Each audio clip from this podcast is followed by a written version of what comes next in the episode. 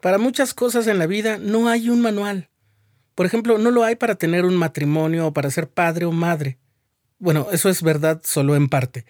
Aunque no es un instructivo como los que acompañan a los aparatos electrónicos y mucho menos un tutorial en video, las enseñanzas del Evangelio, el consejo de los líderes autorizados del Señor y la experiencia de muchas personas, sí nos puede dar aliento, apoyo y orientación. Estás escuchando el programa diario, presentado por el canal de los santos de la Iglesia de Jesucristo de los Santos de los Últimos Días.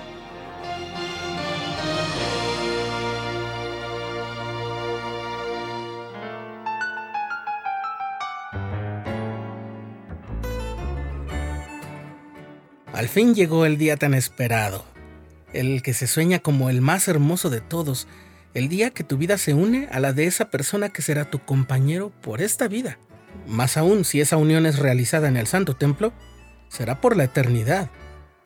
La emoción, el cariño de los familiares y amigos, la recepción o la reunión y al fin todo es una ocasión llena de alegría y amor. Los primeros días son emocionantes, divertidos y de mucho aprendizaje. Como es lo más natural, a medida que pasan las semanas, la efervescencia de las emociones fuertes comienza a dar paso a otras experiencias, a otras emociones. A veces no son tan atractivas como las primeras y definitivamente empiezan a ser menos dramáticas, pero son igualmente importantes para su crecimiento como matrimonio. Nuestro crecimiento en pareja es una experiencia nueva.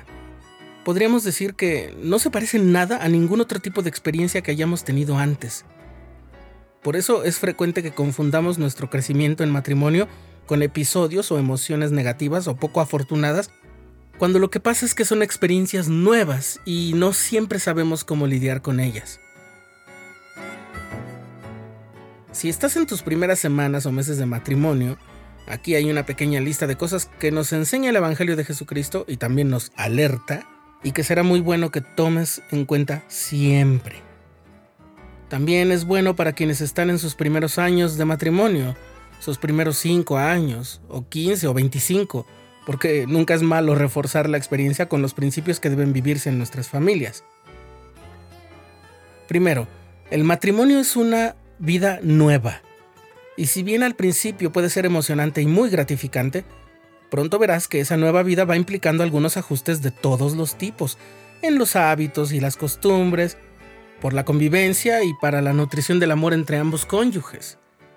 Ajustes orgánicos derivados de la intimidad física saludable y sana como es y debe ser. Ajustes emocionales por estar iniciando una nueva vida fuera del núcleo familiar donde éramos los hijos y hermanos. Por ejemplo, viviendo con nuestro cónyuge cuando habíamos vivido solos mientras estudiábamos o trabajábamos lejos de nuestros padres y además es una magnífica ocasión para hacer de manera consciente y voluntaria ajustes espirituales. Si bien debemos llegar al matrimonio lo mejor desarrollados espiritualmente que podamos, también es cierto que el matrimonio es el ambiente perfecto para fortalecer nuestros espíritus. Oraciones familiares, ayunos, pago de diezmo, lectura de las escrituras, bendiciones del sacerdocio, etc. Así es que pocas cosas en realidad van a ser tan nuevas como nuestra vida en el matrimonio. Por decirlo de una manera creativa, acostúmbrate a la sorpresa. La segunda cosa que debes recordar es que la unión de los cónyuges es mucho más poderosa que la suma de ambos. No, no es una fórmula matemática, es un principio. Nunca crecerás tanto ni serás tan poderoso o poderosa que ahora que están juntos mediante un convenio matrimonial. Una cosa que noté durante mi noviazgo con la mujer que se convirtió en mi esposa es que estaba más concentrado en nuestras metas con ese compromiso que antes de tener ese noviazgo.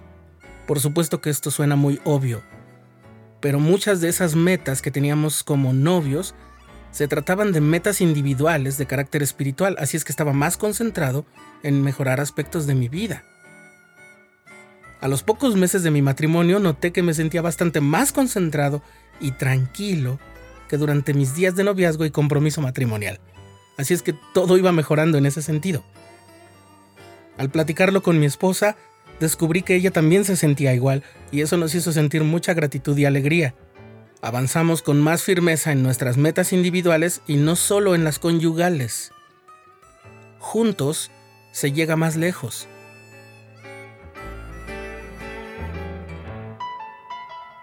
Punto número 3. Hablemos de la intimidad. Es un don y una bendición que proviene de la divinidad.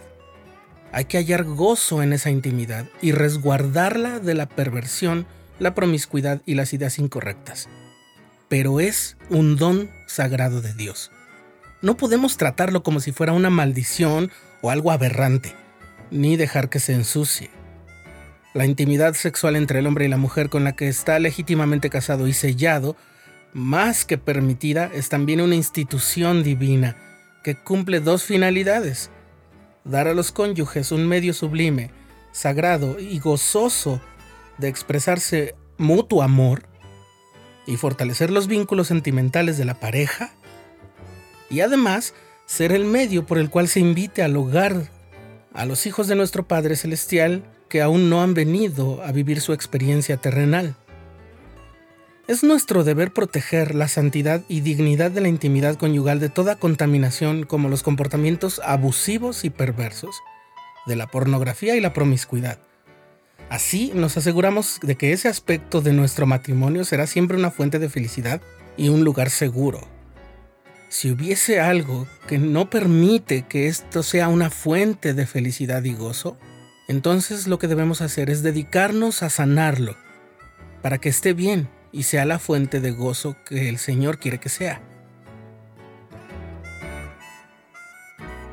Cuarto y último punto. Pronto te irás dando cuenta de que tu cónyuge es imperfecto. Muy imperfecto. Pero ¿sabes qué?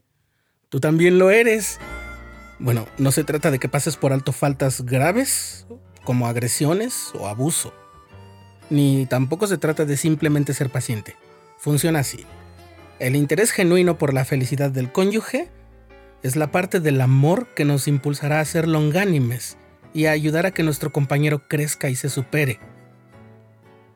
Hace algunos años, en la revista Ensign de la iglesia, la hermana Beppy Harrison dijo, El matrimonio fue diseñado como una herramienta para nuestro perfeccionamiento. No son los desacuerdos y las discusiones lo que importa, continúa diciendo la hermana Harrison, sino la forma en que los enfrentamos. Una cosa es portarse bien con la ropa de domingo, otra muy distinta es ser generoso, desinteresado y propenso a perdonar con jeans y vestidos de casa. Por supuesto, esta lista no es exhaustiva, pero si tienen presentes estos cuatro puntos, tanto en lo individual como en pareja, podrán estar alertas a algunas experiencias especiales que se aproximan y su matrimonio crecerá bendecido por el Señor y las promesas de la eternidad si las han obtenido al sellarse en el templo. Y si aún no pasa eso, podrán ir pronto a la casa del Señor a recibir las promesas.